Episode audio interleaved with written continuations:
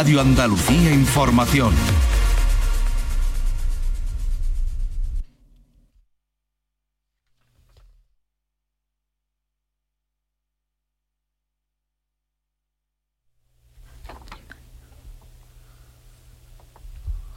Hola, buenas tardes. Este lunes hemos dado el último adiós a la pintora y, escultora andaluza sevillana Carmen Lafón, la pintora del Guadalquivir y del Coto de Doñana, activa hasta casi el final y con la que celebramos y disfrutamos en su momento, no hace tanto, esas tres exposiciones que se le dedicó en su tierra, en Sevilla, hace solo unos meses, en el Museo de Bellas Artes de Sevilla, en el Centro Andaluz de Arte Contemporáneo y en Cajasol, con obra incluso muy reciente realizada, es profesor también para esas muestras. La artista referente de la pintura figurativa nos dejaba ayer, a los 87 años, en su casa de Sanlúcar de Barrameda, en Cádiz, en el paisaje de la Jara que tanto pintó junto al Coto de Doñana, también de parte de su obra.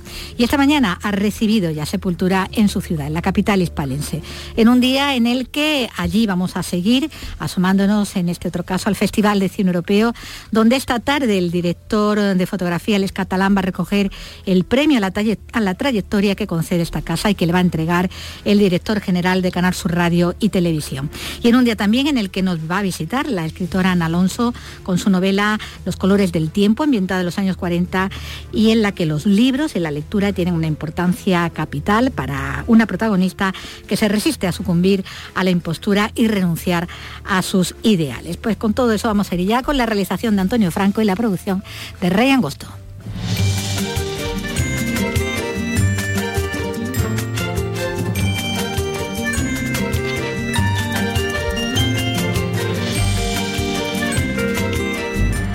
Pues como decíamos, el mundo del arte y sus familiares han despedido esta mañana a la pintora Carmen Lafón en una ceremonia en la parroquia de San Nicolás de Sevilla, de la que era vecina y a la que estuvo tan vinculada. Moría ayer a los 87 años en su casa de Sanlúcar de Barrameda, rodeada de esos paisajes que tanto pintó, junto a la playa de la Jara, junto al coto de Doñana. De esa despedida, como decíamos, al artista eh, en el cementerio de, San Fernando, donde descansan ya sus restos, y en esa misa en la que familiares y amigos se despedían de ella, eh, ha estado Javier Bolaños. Hola, ¿qué tal? Buenas tardes. ¿Qué tal, Victoria? Un emotivo funeral que tenía lugar en esa parroquia que tú apuntaba de San Nicolás, a pocos metros de su domicilio, donde sonaba así las campanas a poco antes del mediodía.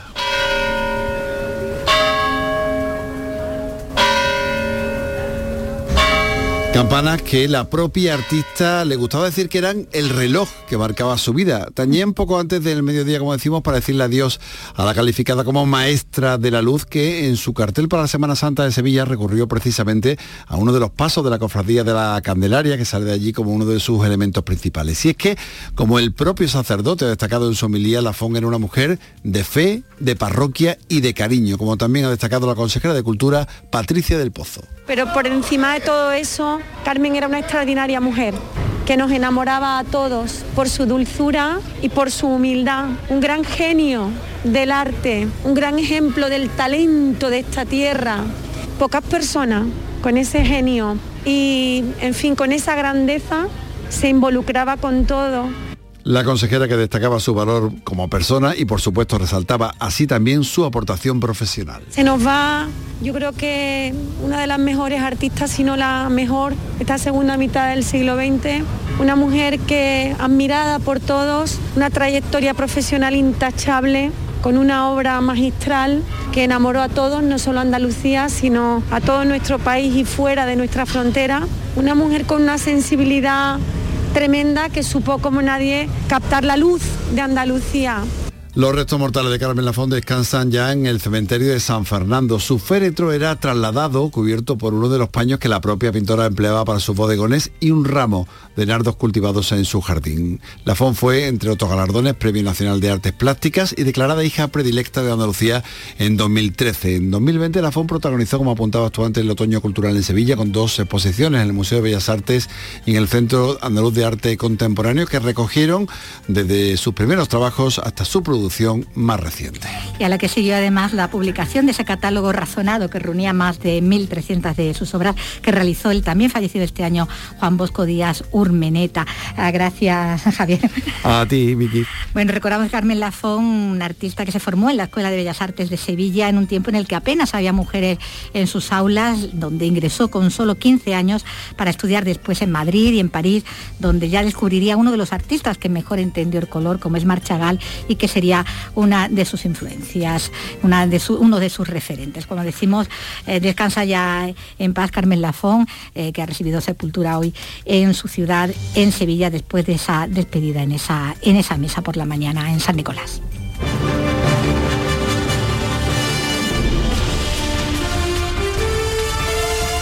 Y no vamos, a, no vamos a dejar Sevilla porque también, como decíamos, estamos siguiendo el día a día del Festival de Cine Europeo, donde hoy el director de fotografía, El Catalán, va a recibir el premio a la trayectoria, el premio de la RTVA, eh, en el marco, como decimos, del certamen. Va a ser en una gran gala que se va a celebrar en el Teatro López de Vega de Sevilla, pero antes, bueno, ya Carlos López, que es aquí, hola, ¿qué tal? Hola, ¿qué tal? ¿Qué tal? ¿Cómo estamos? Ya, ha tenido ocasión de hablar tanto con Alex como con el director de, esta casa que le va a entregar el premio y con el director Santiago Deo, director de la última película en la que trabaja como director de fotografía, Alex Catalán Los Gentiles. Vamos por parte. vamos por parte, como diría Jack el Destripador, así que vamos por Yo no le voy a decir, te lo digo bueno, pero lo digo yo porque...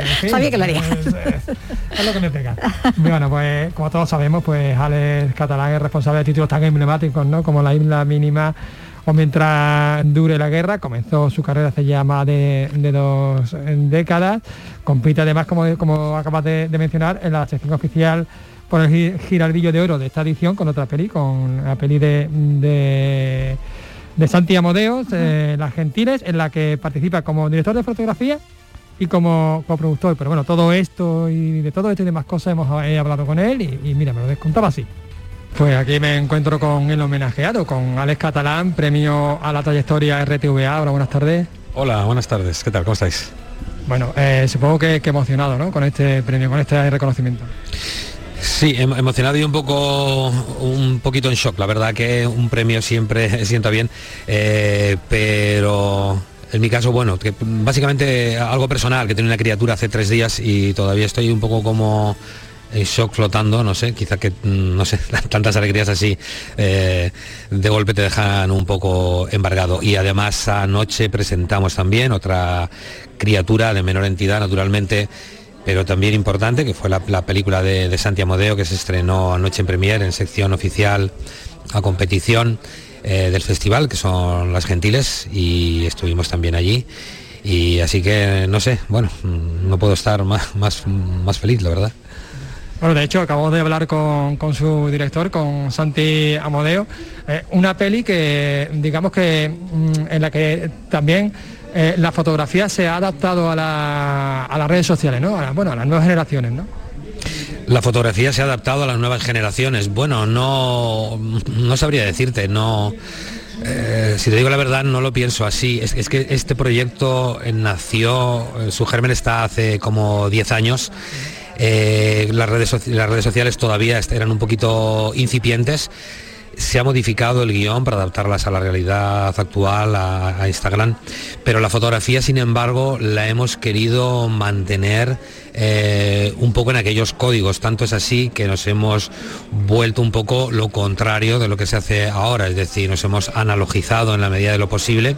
La película la hemos rodado eh, en cine, en 16 milímetros eh, no es lo habitual ahora, muy pocas películas, muy pocas producciones se hacen en ese formato, pero sí queríamos que, precisamente hubiera algo más, algo más orgánico, más real, eh, más tangible, más imperfecto, eh, que algo como las redes sociales, que quizás son, son no sé, las siento como mucho más, mucho más sintéticas y, artificiales, cada uno tiene su propia opinión, ¿no? Hemos mantenido algo de aquel, de aquel proyecto inicial, sobre todo en lo visual, y como te digo, tanto es así que nos hemos agarrado, bueno, al formato en el que lo hubiéramos rodado hace 10 años y se hubiera podido hacer. No había apoyos económicos para hacerla entonces. Y, y hemos mantenido ese ese formato y también esa filosofía eh, sencilla, esa filosofía de rodaje. La película tiene un aire, eh, tiene algo casi mm, que pertenece al indie de aquella época, que es cuando se concibió. Y yo no sé, yo la veo ahora y la veo como un soplo de, una especie de soplo de aire fresco en lo que se refiere al habitual, a lo habitual de lo que se ve ahora mismo, ¿no? Al estilo, ¿no? Eh, que hay ahora mismo en, en festivales, francamente de hecho está levantando bastante expectación, ¿no? Ya lo levantó ayer.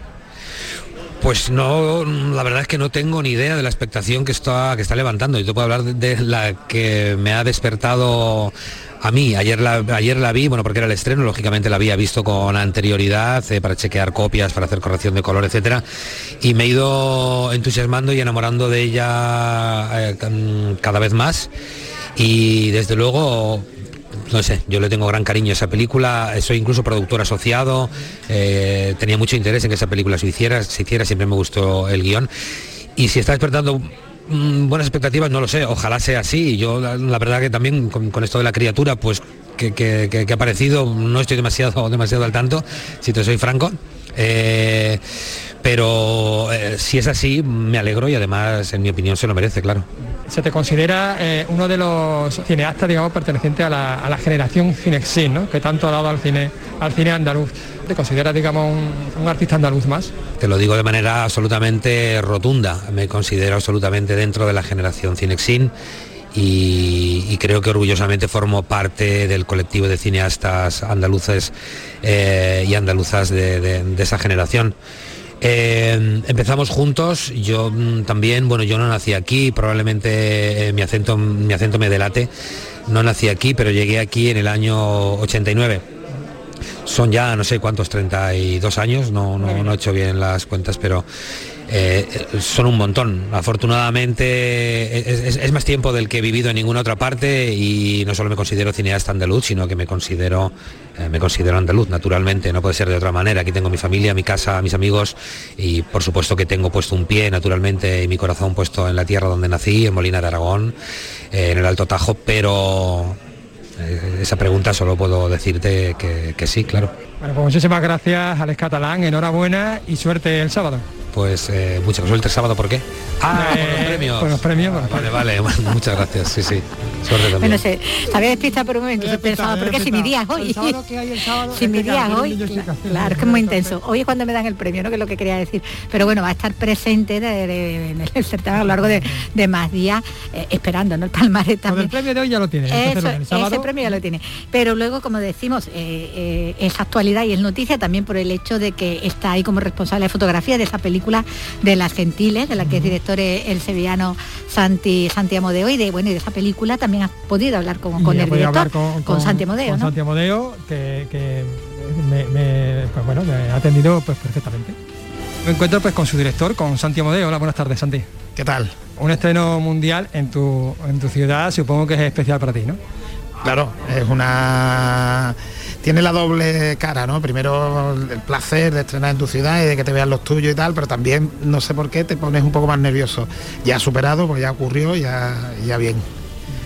Por cierto, ¿cuál es tu relación? Porque tú una vez eh, con, el, con el festival, una vez llegaste incluso a entregar un premio, ¿no? Bueno, mi relación real con el festival es de público, yo solo he sido público, pero una vez entregué un premio, sí, una vez me llamaron para, para entregar premio, no me acuerdo, creo que era un premio guion, no estoy seguro y, lo entregué encantado, claro, porque a mí el festival me, gusta mucho, ya, he dicho, soy espectador, creo que es uno de los festivales que mejor programación tiene y yo he ido a muchísimos festivales y me parece que, en este no, muy pocas veces te equivocas de película. En esta historia, digamos que mm, recuperas un poco el, cine de autor, ¿no? El cine de tus primeros títulos de, del Factor Pilgrim, de Astronautas, de Cabeza de Perro.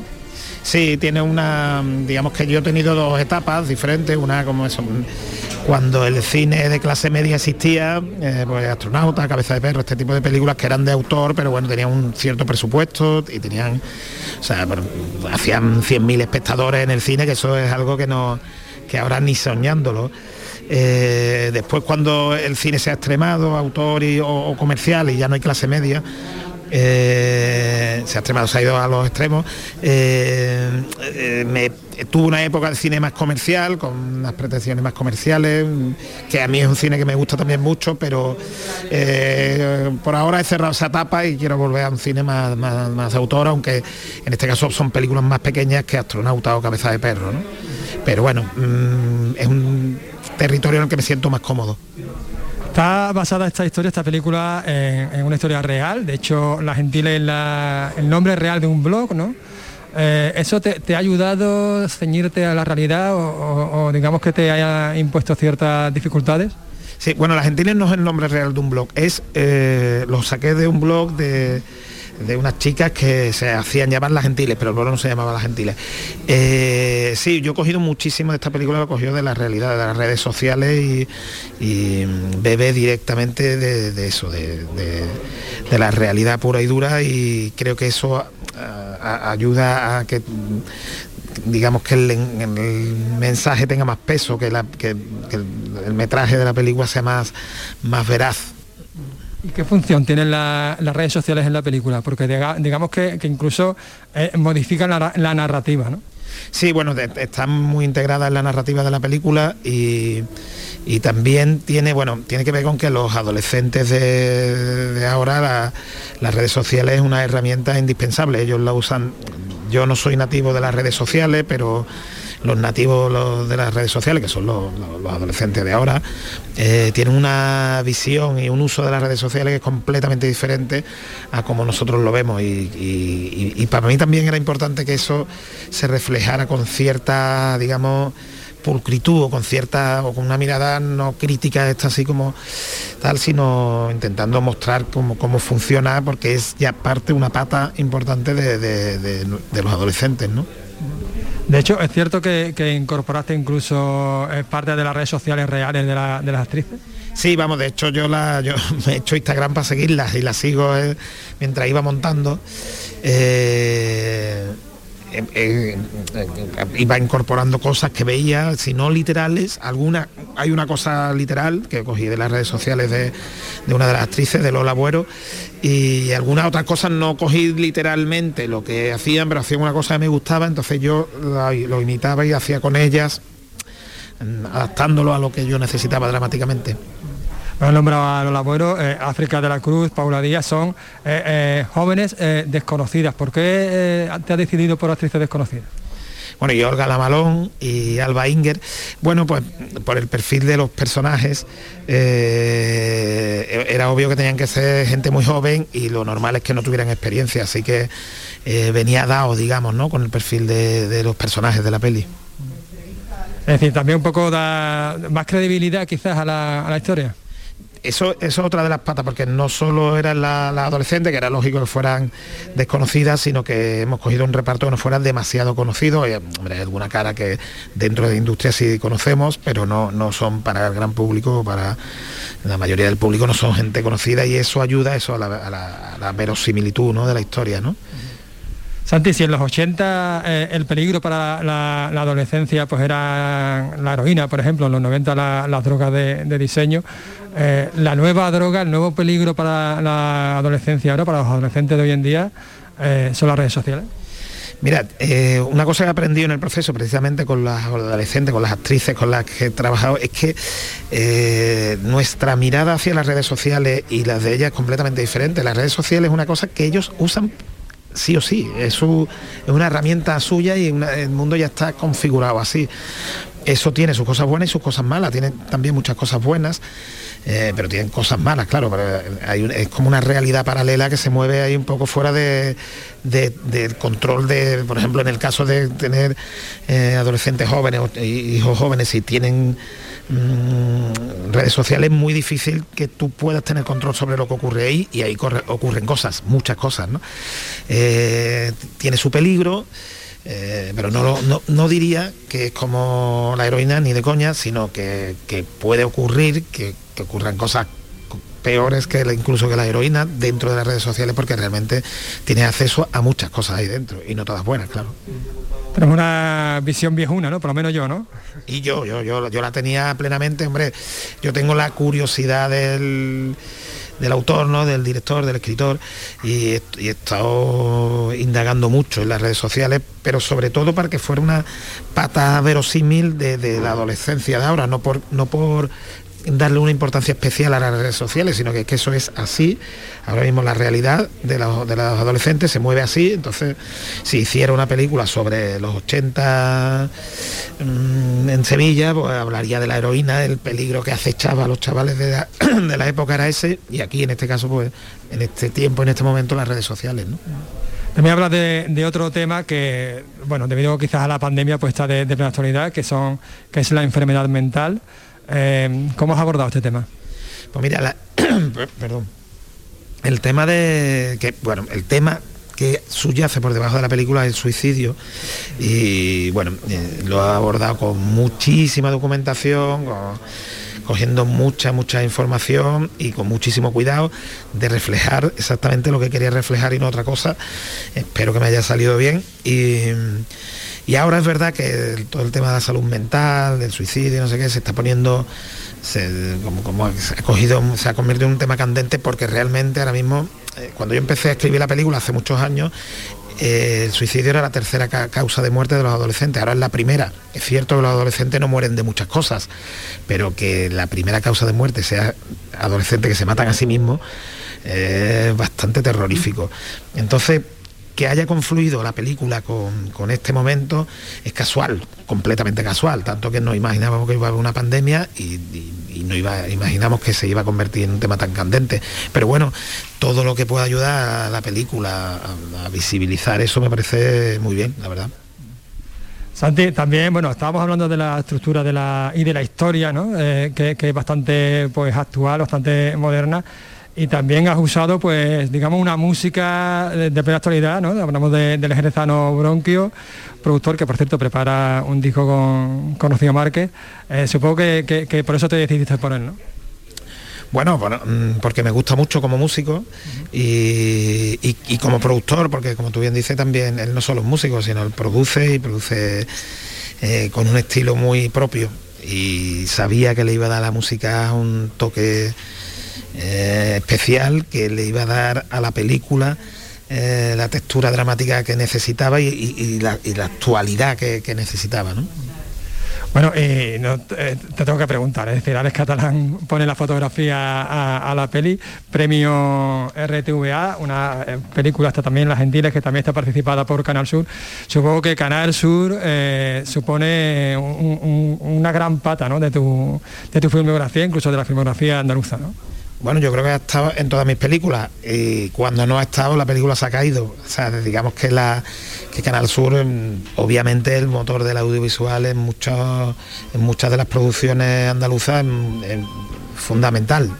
Sin Canal Sur es muy difícil levantar películas y bueno, y en este caso en concreto yo estoy súper agradecido porque me parece que no era, porque ahora se está poniendo de moda y ahora incluso puede tener una justificación eh, social, digamos, de, de, función social que Canal Sur hubiera esta película, pero cuando este proyecto llegó a sus manos, que ya hace algún tiempo, no sé, un año y algo, no, el tema no estaba tan candente y la película tenía cierto riesgo y aún así eh, entraron, entraron bien, entraron con fe y, gustándole lo que estábamos haciendo y eso la verdad que pues bueno, pues no solo por el apoyo financiero, sino por el aliento ¿no? que, te, que te dan.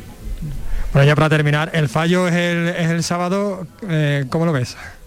Mira, yo cuando Cienfuegos nos, nos, propuso estar en el festival, porque le había gustado mucho la peli, la querían seleccionar, mmm, dijo una cosa que yo pensé, eh, aquí vas a estar muy bien acompañado con los más grandes, con los que ganan en Cannes, los que ganan en Berlín, los que ganan en Venecia, pero ganar cosas muy difíciles. Y yo eh, subrayo esas palabras y me encanta esas palabras, se me parece como cuando me nominaron al Goya, cuando me han nominado al Goya, eh, yo decía, y lo decía de verdad, que yo con que estar allí, yo ya estaba pagado. Que ganar o no, pues bueno, mira, ¿sabes? Pero sé de las cuatro películas, de cuatro directores, de no sé qué, entonces eran cuatro, son cinco, eh, me, ya me vale. Entonces aquí igual, ¿no? O sea, una película financiada entera en Andalucía, rodada entera en Andalucía, con equipo totalmente andaluz, eh, va a estar compitiendo con los más grandes de, del cine europeo, a mí me, siento ya muy pagado y además también creo que una mirada, que llevo ya 20 años en esto del cine, cuando empezamos, que no había, mm, no había nada, era un erial de cine, digo, eh, que ahora haya tanto volumen de pelis, tantas pelis buenas y eso, y que yo esté compitiendo una peli con un sueño tan andaluz, eh, con los mejores, ya con eso mm, voy pagado. Si cae algo para las niñas, por ejemplo, que están fantásticas, las actrices o algo así, pues, pues mejor, bien sobre hojuelas, pero si no, no, no me voy a, penar. Lo sabremos el sábado, ¿no? Lo sabremos el sábado. Muchas gracias por atendernos. muchas gracias a vosotros. Bueno, así hablaba Santi Amodeo de su película de las gentiles, donde, bueno, y hablaba ahí de la, de la importancia, ¿no? Del apoyo de, Canal Sur, Canal Sur Radio y Televisión al cine andaluz, a proyectos como, como el suyo, es en el que está como director de fotografía, recordamos, al Catalán, que va a recibir esta noche en el Lope de Vega ese premio a la trayectoria que concede esta casa de manos del director general de, de la misma, de, Juan de Mellado, ¿no? Juan de Mellado, al que vamos a escuchar ahora, porque efectivamente también he, podido hablar, con él, hablar con él como he podido con todo y efectivamente sí subrayaba pues este este apoyo de, Canal Sur a la industria cinematográfica antes y ahora. El apoyo de la RTV a la industria audiovisual permite que el cine andaluz tenga voz propia, ¿no? que no vengan otras personas de fuera a contar cómo es Andalucía, lo que se puede hacer Andalucía. Yo creo que es un apoyo eh, que lo hacemos por convicción, es decir, eh, creemos en la industria audiovisual, así hemos trabajado durante toda la pandemia para crear la herramienta Canal Sur Produce, para intentar ir de la mano y a ver en qué podemos ayudar o cómo podemos mejorar para que nuestra industria sea más competitiva, porque en Andalucía hay mucho talento, hay mucho talento. Y apoyar la industria apoyar también la economía de, Andalucía, generación de empleo, de riqueza, empresas auxiliares. Andalucía tiene el plató natural, yo creo, más impresionante que hay, que hay en toda España y yo creo que todo forma parte de, un círculo. Si nosotros estamos muy contentos de, estos tres años, como estamos trabajando con el cine, como el cine está trabajando con nosotros y en este festival, de hecho, eh, presentamos, hay 11 películas participadas por Canal Sur, con lo cual lo que se siembra, bueno, pues se está recogiendo y esperamos seguir yendo de la mano con, con este sector. Mencionaba cine cine, europeo, el impulso de Canal Sur al, cine andaluz también le ha ayudado también a proyectar esa imagen ¿no? internacional, quizás una nueva imagen ¿no? de, Andalucía. Bueno, nosotros hace poco estuvimos en el Festival de San Sebastián, donde Martín Cuenca presentó allí su película La hija, que también estaba participando por Canal Sur. La reunión que tuvimos con, con productores, cineastas en San Sebastián, yo creo que que definía el momento que vive el cine andaluz. Yo creo que son respetados. Hay unos magníficos profesionales, como decía anteriormente, hay muchísimo talento y muchas ganas de hacer cine. Es decir, eso si se le ayuda, si se le acompaña, si de las administraciones públicas, en este caso de Canal Sur, somos capaces, como digo, de ir de la mano y entender su necesidad, yo creo que el talento andaluz no hay quien lo, quien lo supere. Pues seguro que no. Muchísimas gracias por atendernos, señor Omellado, director general de esta casa, de Canal Sur Radio. gracias. Y no vamos a dejar el cine, ni los festivales, ni Andalucía, pero cambiamos de, certamen. Nos vamos al de Málaga. Porque el cartel de la 25 edición del Festival de Cine de Málaga mm, está ya eh, en marcha, ya se ha presentado. Su autora es Petra Eriksson, una diseñadora digital sueca de proyección internacional. Hoy hemos conocido además que la gala inaugural del festival en marzo de 2022 se va a celebrar en el Palacio de los Deportes de la ciudad y tiene los detalles sobre todo esto María Ibáñez. El cartel para conmemorar la boda de plata del Festival de Málaga se denomina Sunrise. Su autora Petra Erison ha querido plasmar un amanecer en Málaga y con trazos digitales de tono pastel evocar la esperanza. Colorida y cálido para representar a Málaga y su gente, pero también para representar la alegría de este tipo de festival. Quería que nos diera un poco de esperanza en este tiempo en, que, en el que vivimos. El festival comenzará el 18 de marzo del próximo año y lo hará en el Martín Carpena ante 3.000 personas. Juan Antonio Vigar es el director del festival. Que puedan asistir un mayor número de personas y en ese acto no solo nos vamos a limitar a hacer la gala de inauguración, sino también la película inaugural se proyectará allí en las mejores condiciones técnicas posibles. De esta manera estamos satisfaciendo una demanda casi histórica de la ciudad de Málaga. Desde el festival han destacado hoy el interés suscitado por los cineastas para estar presente en la edición número 25.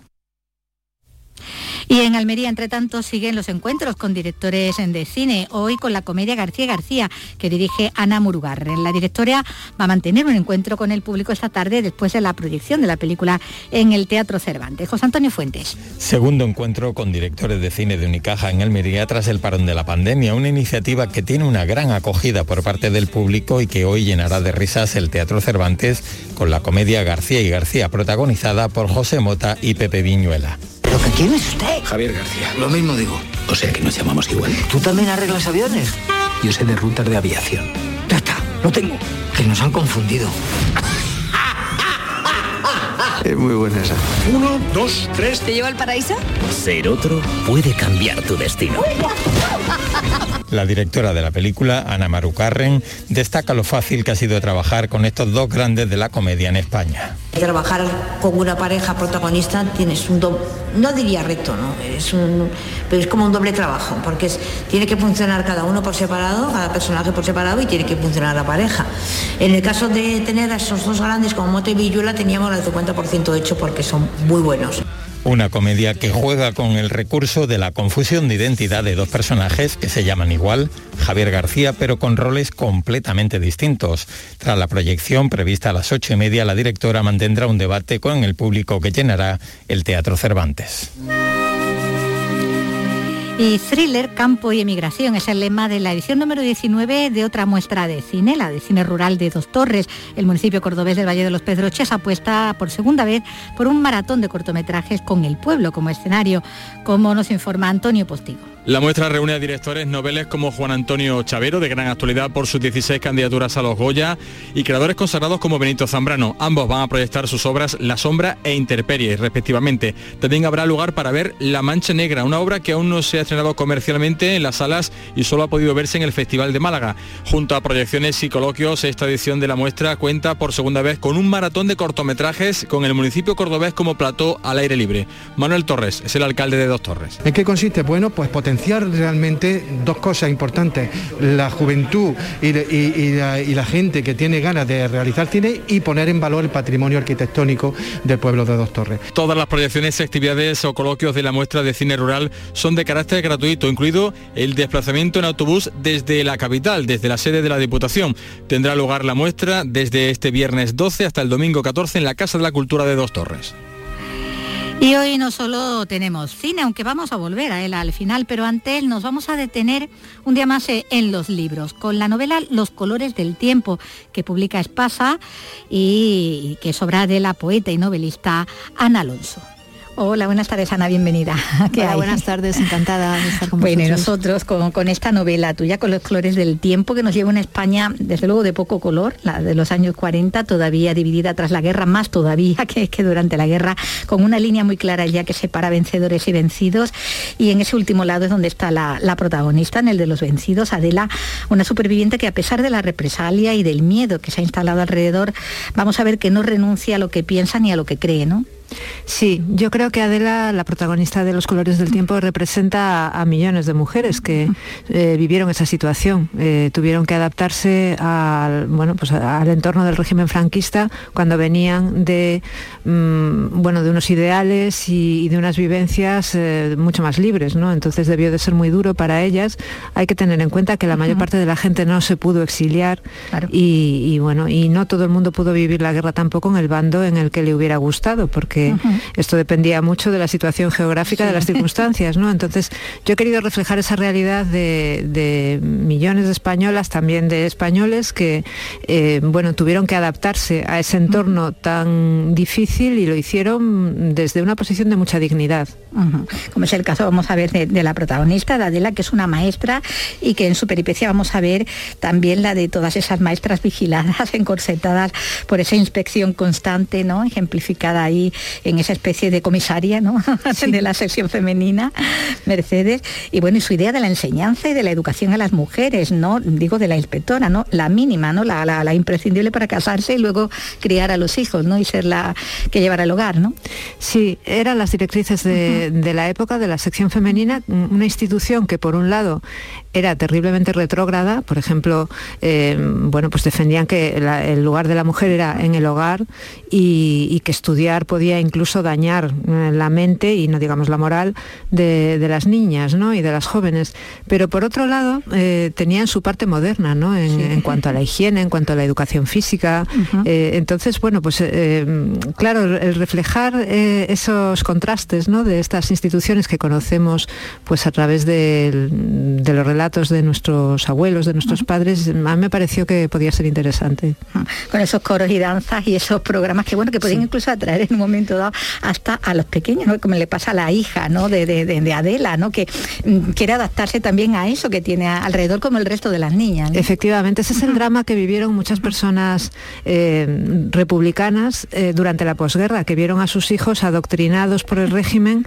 Hay que pensar que era muy atractivo para ellos esa Claro. estética grandiosa, las canciones, eh, los himnos, y, y entonces y era más fácil para un niño pues el dejarse llevar. Entonces fueron muchísimas las familias que vieron cómo sus hijos eran adoctrinados y, y bueno, pues es uno de los un conflicto claro Claro, es uno de los aprendizajes de Adela, ¿no? Cómo, cómo lidias con esa niña que tiene tus mismos valores, pero que está creciendo en un entorno Diferente, totalmente claro, diferente. marcado ya ¿no? Sí. por, por las circunstancias bueno ahí vemos esa educación escatimada a las niñas y no digamos ya si, si además había algún tipo de problema físico no la, la ceguera en el caso de la niña rica o, o la sordomudez de los niños pobres en ese eh, aspecto eh, el tener cualquier tipo de problema físico eh, igualaba por lo bajo no quiero decir a todos no.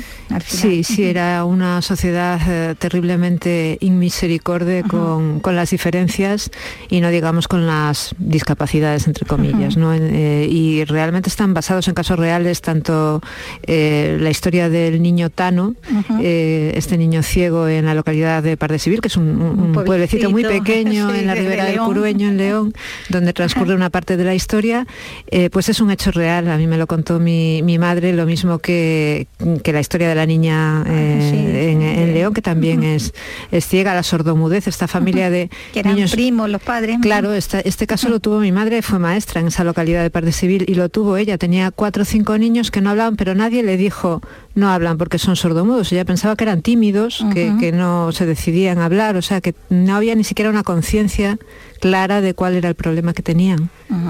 Bueno, llegamos a este punto en el que vemos que bueno que hay una experiencia ahí familiar autobiográfica, ¿no? volcada en esta en esta novela, ¿no?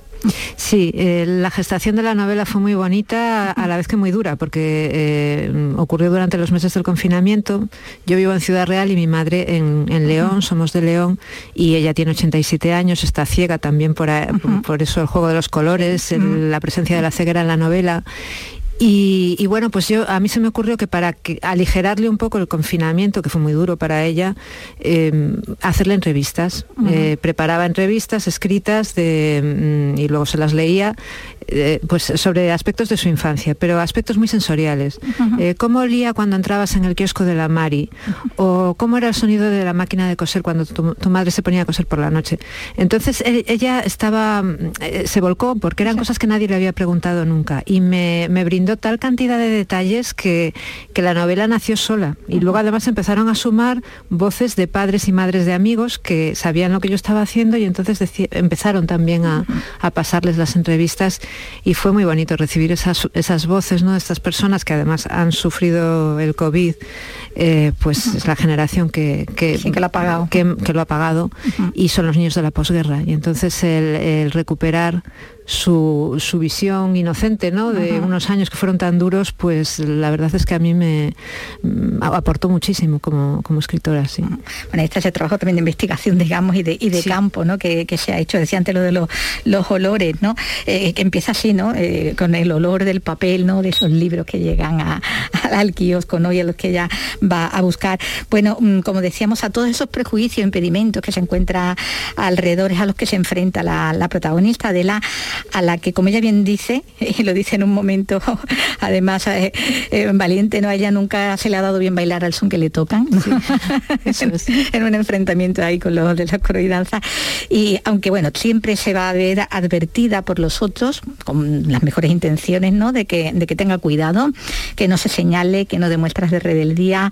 Eh, bueno, eso se lo dice desde el sacerdote a, a la casera en ese pueblo, ¿no? De pequeñito de, de León, eh, que es demasiado intensa, ¿no? Sí,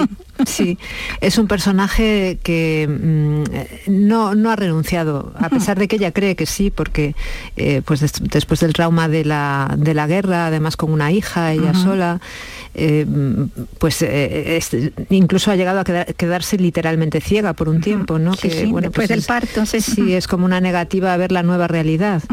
Pero, mm, pero sí que es una persona que no, que no renuncia en ningún momento a su manera de ver el mundo, lo que sí aprende es a, mm, eh, a escuchar la realidad que tiene a su alrededor y en esa realidad hay gente con unas ideologías muy diferentes y aprende a construir a partir de ahí, que es el, lugar que le ha tocado. Yo creo que eso lo hicieron muchas personas en esa época y que gracias a, eso eh, pudimos después construir mm, bueno, pues espacios de apertura, porque si no habría sido imposible. Bueno, el relato comienza en León, ¿no? En la, capital, pronto se traslada a ese, ese pueblo que decimos, ¿no? Donde todo es más cerrado todavía, donde todo se sabe, donde más se murmura, bueno, como pasa en todas las comunidades pequeñas, ¿no? Ahí todo es más difícil de, tapar y ahí es donde envían a, la protagonista al comienzo de la novela, cuando apenas sabemos todavía eh, de su pasado, más que, bueno, esa viudez con, con hija, que perdió a su hombre como perdieron la guerra, pero también perdió una amiga, una escritora, eh, que le descubrió el mundo de los libros, que van a ser muy importantes ¿no? en el desarrollo de, la trama y, en, y, en, su vida, ¿no? serían también. ¿no? Sí, hay un homenaje a toda esa literatura popular que fue muy importante, literatura romántica, las mujeres leían muchísimo. Y hay que recordar que, durante la República y la Guerra Civil los partidos utilizaron la novela romántica como vehículo de educación y, también de propaganda. Hubo novela rosa anarquista, que fue la más importante, pero también hubo novela rosa socialista o novela rosa comunista, cada una con sus colecciones. Y entonces... Pues, Transmitiendo su idea. Claro, claro y, tenían además una enorme popularidad. Se hacían tiradas de 50.000 ejemplares. La, colección La Novela Ideal, que es la, colección que pues aparece en, este libro, pues llegó a tener 170 títulos, yo creo, con tiradas enormes. Y, y, sí, la protagonista, claro, lo que vive es una historia, digamos, de suspense, porque resulta que en plena posguerra, cuando va a alquilar una novela, recordemos que no se compraba, se, alquilaba, se alquilaba pues eh, se encuentra en esas páginas con una novela que ella ya ha leído, que es una novela anarquista de otra época, reciclada y además una novela escrita por esta amiga que, perdió y que forma parte de su tragedia personal. ¿no? Entonces es esa indagación a ver por qué esa novela reaparece y qué hay detrás lo que forma el eje conductor de, la trama. Claro, la, acción propiamente dicha se inicia con esa novela romántica, ¿no? que ella descubre como plagio de, una obra de esa amiga publicada, como decimos en su momento, por una editorial anarquista. y bueno, y se aborda ahí el tema de los seudónimos, del anonimato tras ellos, incluso de la posibilidad que firmas de mujer oculten autores, vamos, más actual no te ha podido quedar. Muy de actualidad, sí, sí. el tema, ¿no? Bueno, vemos que Adela se mueve entre la enseñanza, ¿no? Incluso en braille si hace falta, ¿no? Está dispuesta a ello y también el mundo editorial y literario, porque, bueno, ella misma también escribe, ella escribe historias sencillas, ¿no? Sin pretensiones, como las que servían para evadirse de esa realidad que decimos, ¿no? A, tantas mujeres, ¿no? Sí, yo he querido reivindicar también en, esta novela no solamente la, esta lectura que hacían nuestras abuelas, que era una lectura sin pretensiones, pero al final una parte muy importante de su vida, y creo que la escritura también puede tener ese valor, más allá de, mm, bueno, pues de la intención de publicar o no, pero ese valor terapéutico de ayudarte a reencontrarte con, contigo mismo, a entenderte mejor y, a construirte como persona, a construirte significados, ¿no? Y, es lo que le hace la protagonista. Adela no, no es que piense en publicar, pero sí que ha convertido la escritura en, una forma de expresión y en, una forma también de reconstrucción después de, de, lo que ha sido pues el trauma terrible de la guerra y la primera posguerra. Claro. Bueno, Adela simboliza tanto la, lucha de clase como el afán de, superación, por otro lado, ¿no? Ella mm, obrera, costurera, lectora compulsiva, sindicalista, eh, bueno, madre, madre en solitario, ¿no? Maestra bajo sospecha entre delatores y traidores. La verdad que su peripecia da para mucho, ¿no? Sí, yo he intentado construir un personaje no idealizado, ¿no? Porque lo fácil habría sido, bueno, pues fíjate, una mujer que ha vivido la guerra militar militante anarquista a la heroína, ¿no? Pero he querido resaltar también sus fragilidades, Claro, su, su su parte humanidad. vulnerable y como madre pues ella se siente muy imperfecta porque eh, se desespera con esa hija que ha adoptado los valores del régimen y que no, y con- no sabe muy bien con, cómo lidiar con eso. Por otro lado es una mujer, yo he querido romper también los estereotipos, ¿no? Mm, eh, es una mujer muy militante. eh, pero por otro lado es una mujer eh, pues que no tiene ningún problema en eh, establecer una relación Sí. con un sacerdote Sí, o sí. eh, mm, bueno pues porque la parte amorosa es muy importante en la novela no solamente amorosa sino yo iría más allá yo creo que estas mujeres de la República dieron un gran salto adelante aprendiendo a convivir con los hombres de diferentes maneras aprendiendo a relacionarse con los hombres Sí, de, de con una otra manera naturalidad, nueva. claro y eso aportó tanto a la sociedad tanto a los hombres como a las mujeres luego en la posguerra buena parte de eso se perdió pero hubo mujeres como Adela que, mantuvieron ese espacio de libertad personal y, y- y esa capacidad de relacionarse con los hombres con esa naturalidad que yo creo que que es lo que yo más resaltaría de la novela, ¿no? Esas, eh, yo creo que son relaciones bonitas, diría yo, pero relaciones muy diferentes. Hay, eh, mm, hay relaciones amorosas, hay relaciones de amistad, hay relaciones sexuales y ella lo vive con enorme naturalidad. Soñando todavía, como decimos, con la posibilidad de construir esa sociedad mejor, ¿no? En la que, en la que había basado todas sus esperanzas, mientras bueno, sobrevive tratando de, de no ceder a, a la impostura nunca, viendo como muchos alrededor sí que se colocan esa máscara ¿no? de, de afectos al régimen, eh, porque a ella sí que le cuesta hacer eh, un papel, rodeada de gente que sí que hace el suyo, ¿no? Y así lo, lo, lo manifiesta ¿no? abiertamente, adaptándose bueno, pues a los colores nuevos ¿no? de, de- de ese tiempo que, que les toca vivir. ¿no? Es cierto, sí. Yo creo que, que el gran tema de la novela es la autenticidad. Y la libertad.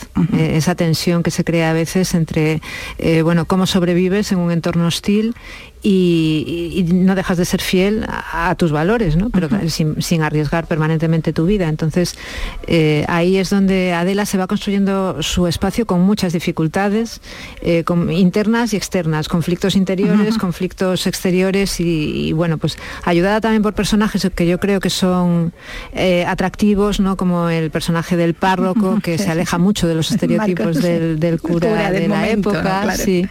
O Es- Manuel, el maquis, bueno, pues eh, el cura, uno de los que hacía su papel, ¿no? Y, lo- y lo- y así lo y así lo reconocía. Bueno, pues esto y mucho más es lo que encontramos en esta novela de Ana Alonso, Los colores del tiempo, que publica Espasa y con la que ha venido a visitarnos. Muchísimas gracias, Ana, y mucha suerte. Muchísimas gracias a ti, ha sido un placer.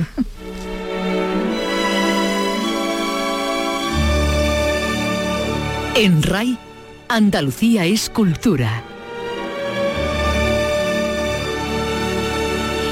Y hoy decíamos al principio ¿no? que volveríamos al cine porque también hoy tenemos cine clásico, cine clásico en nuestra tele esta noche y viene a hablarnos de la película de hoy, Paco Gómez Zayas. This country will probably live as if peace were just as big a threat as war. We've been hating the Russians for a quarter of a century. Suddenly we sign a treaty that says in two Pues estamos escuchando el tráiler en inglés, nosotros vamos a escuchar eh, y ver en, en español eh, en nuestra tele esta, esta película, cine, cine político, estos siete días de mayo que nos trae, bueno, del que ya, de la que ya viene a hablarnos Paco Gómez Zaya, como todos los días. Hola, ¿qué tal Paco? ¿Qué hay? Buenas buena. tardes, ¿qué tal?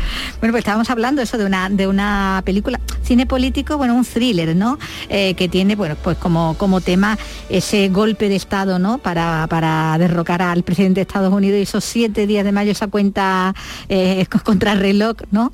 Eh, para, para evitarlo, ¿no? Sí, hay que pensar que esta película se hizo hace ya casi 60 años, en una época muy, muy de politizada, La Guerra eh, Fría. en una época en que estaba dando sus últimos coletazos, o, o más bien estaba en pleno auge la Guerra Fría, en que además la presidencia de los Estados Unidos eh, estaba, cuando se, se hace la película, eh, estaba todavía en, en el gobierno John Fitzgerald Kennedy y, y había efectivamente un alto grado de politización y, y quizás el miedo de muchas personas a que la imagen muy liberal y progresista, si, si cabe ese adjetivo, de Kennedy eh, estaba soliviantando a un sector de la población, algunos con mando, Con mando en sobre, todo, sobre todo en las Fuerzas Armadas, y, y que era probable o posible, o, o no era descabellado al menos, un golpe de Estado en, en Estados Unidos. Y sobre esa base es sobre la que se hace un guion que contó con la complicidad de los dos protagonistas de esta película que pertenecen al sector liberal de Sí, más Hollywood. independiente, ¿no? Como y Kirk Douglas, ¿no? y, y Alan Lancaster, ¿no? Y Kirk Douglas, que aparte de grandes amigos eh, y aparte de trabajar en algunas Juntos, películas, eh, creo que si no hay cambios de programación a finales de este mes, los veremos juntos. En una película que hicieron antes que esta, lo que ocurre es que por necesidades de programación eh, mm, no se va a respetar el orden cronológico en las películas de Bar Lancaster, al que se dedica un ciclo Ah, eh, vale. en este mes de noviembre. Los lunes de, novi- los lunes de noviembre hay películas con Bar Lancaster. Este es el comienzo entonces del ciclo. Bueno, empezó la semana pasada, lo que pasa es que no pudimos hablar de ella porque era un festivo, Eh, empezó con el halcón y la flecha, Con la flecha, la aventura. Turner. la, la obra maestra de, de aventuras de Jack Turner. Y bueno, pues entre las películas está El hombre de Alcatraz, está Duelo de Titanes, Titanes, es que la del western con Kirk Douglas, sí. está creo que se llamaba Acción Ejecutiva, la que otra vez nos llevaba al escenario de los Kennedy y la posible implicación de algunas personas de, muy bien consideradas y con mucho poder en Estados Unidos en la eliminación de- del presidente, en el magnicidio de Kennedy. Bueno, la película de hoy es otra cosa, es solamente una hipótesis, por Claro, es suerte. ficción, sí, sí. por suerte ficción. El presidente realmente no recuerda físicamente nada a Kennedy porque es Frederick Marr, un Marr, sí. Frederick Marr ya muy maduro eh, y, y poco que ver con el galán de los años 30. Y en fin, hay también un personaje femenino que aunque no tiene una gran dimensión en el conjunto de la película, sí es verdad que al ser la única mujer, pues sí que cobra un Y especial encima es. Ava Gardner. Y encima es Ava Gardner en su primera película en los Estados Unidos después de 11 años lo menos en que no hizo nada de cine había por a allí. España, ¿no? Bueno, Estaba en España y seguía en España, Sí, sí. pero es que las películas que rodó en todo ese tiempo, desde el 52 al 63, todas se rodaron en Europa, Fuera, en la ujú. En cualquier sitio. Sí, eh, menos en Estados Unidos. Menos en Estados Unidos, sí. Bueno, era una película, como decíamos, era un, un thriller, una película de intriga, cine político, eh, con ese eh, trasfondo ¿no? de, la, de la Guerra mm, Fría que se retrata en la película y que estaba sucediendo al mismo tiempo ¿no? en, la, en, la, en la realidad y que se vendió también como una película de, de esas de, mm, de gran elenco, ¿no? de reparto, Sí. ahí donde estaban todas las estrellas, porque hemos dicho Douglas, Ava Gardner, Burt Lancaster, Frederick Marr, pero también estaba Edmond O'Brien, eh, Martin Balsam, eh, John Sí. Hughesman, ¿no? Ahí, ahí había Sí, sí, un- sí, había un, un gran reparto, sobre todo un reparto masculino. Sí, sí. Y luego, y luego, claro, eh, siempre está la, la presencia que, que es realmente impresionante de Eva Gardner. Eh, Lancaster y Douglas mm, tienen además unas de las intervenciones mejores, yo creo, de, de toda su de la trayectoria de los dos, ¿no? Haciendo uno el papel de un hombre convencido de lo que tiene que hacer, en el caso de Lancaster, y Douglas además con, con un debate interior fortísimo entre, El que tiene el dilema. Sí, entre el deber y la fidelidad y la lealtad y la admiración al otro personaje, al que encarna Lancaster. Y bueno, la verdad es que está muy bien. Mira que han hecho buenas interpretaciones los dos, mira que han trabajado con magníficos directores, pero la verdad es que en estas dos mm, interpretaciones está muy bien, igual que también a Eva. Eh, el director era John Frankenheimer Sí. que era una de las uno de los talentos ¿no? de, de esta época de- del cine norteamericano la primera mitad de, mm, del bueno, en toda la década de los 60 destacaron algunos directores nuevos o relativamente nuevos habían empezado a finales de los 50 venían sobre todo de la televisión en fin, es la época, bueno, venían en la televisión en gran parte. Es la época de Sidney Pollack, de Frankenheimer, de- también de las primeras películas de Arthur Penn.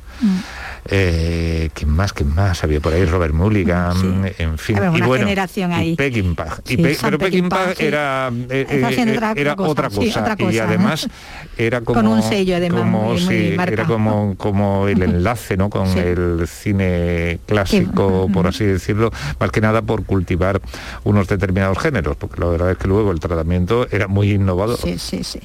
Eh, bueno, y la violencia no la ahorraba para nada. Bueno, tenemos esta, bueno, la música era de Jerry Goldsmith, la de la de esta Mm. película Siete días de mayo, una película de, de un par de horas, que Sí. eh, tiene ahí metraje sí, sí, para... sí.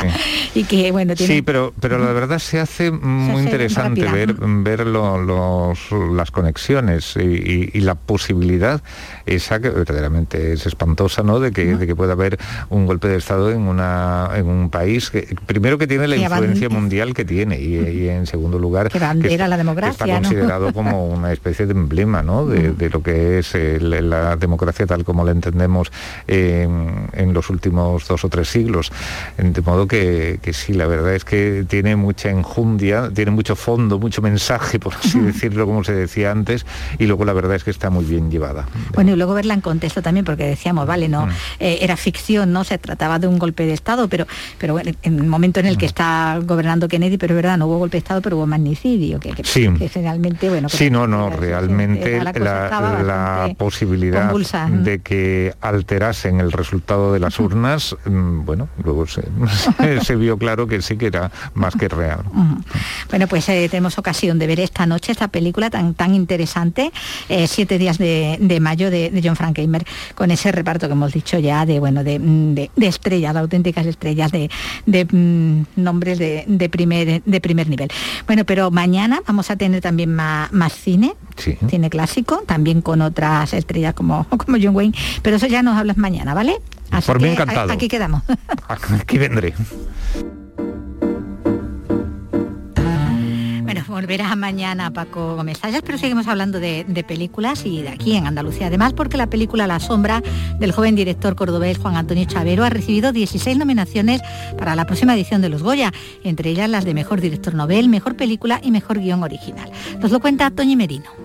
La sombra es un drama intimista, la historia de una pareja rodada en Córdoba donde el centro son los personajes y que cuenta también con un poco de acción. Es la primera película del director cordobés Juan Antonio Chavero que llega a los Goya después de un recorrido por más de 30 festivales y varios premios. Jamás habríamos imaginado que recorriera 30 festivales de todo el planeta, que nos lleváramos premios en sitios como Rumanía o la India, o incluso que llegáramos a tener pues esta cantidad de candidaturas en los Goya, que es algo que siempre se, de- se ha dicho mucho de broma de a ver cuándo los Goya, no sé qué, y al final pues ahí estamos ya, en la web de los Goya. La sombra acumula hasta 16 candidaturas, entre ellas algunas como mejor película o mejor guion original, también obra de Chavero. El director trabaja ya en su segunda obra con el mismo equipo que tanto éxito está cosechando. Bueno, y el que tiene nuevo premio ya es el Baldo y Tanit, eh, un premio por la promoción turística de Cádiz. Salud, Botaro. Esta vez en el Festival Internacional de Cine de Turismo Art and Tour, un viaje en el tiempo de la Gadir Fenicia a la Cádiz actual. ¿Y esas caras? ¿Dónde habéis estado? ¿Qué habéis hecho? ¿Recuerdas que Tanit tenía muchas ganas de visitar el templo de Baal Amun? ¿Y de llevarme algo de allí por mi aniversario natal? ¿Qué habéis hecho? Vídeo que dirige Hugo Fernández y que protagoniza Alex O'Dougherty. una idea muy chula de, de transportar a un teletransportar a un fenicio a- al Cádiz actual y, y- y el choque evidentemente es brutal porque porque la diferencia es muchísima ¿no? la verdad es que está muy muy divertido y, y creo que la gente empatiza mucho con eso por eso pues de ahí el éxito del corto Baldo y Tanit ya se presentó en Fitur y hace un recorrido por el patrimonio, la gastronomía, la cultura y la historia de la ciudad más antigua de Occidente. Bueno, pues ese premio para ese corto que promociona eh, turísticamente eh, Cádiz. Y nos vamos a ir como siempre con música. Y en la despedida esta música porque un día como hoy, en 1947, nacía en Chicago Minnie Riperton. Hoy habría cumplido así 74 años una de las más interesantes eh, cantantes de soul, una de las más destacadas, eh, una de las mejores voces, a decir de muchos, y también desde luego de las que más sentimiento transmitía. Prueba de ello es este, este tema, este Loving You, con el que nos vamos a despedir ya por hoy.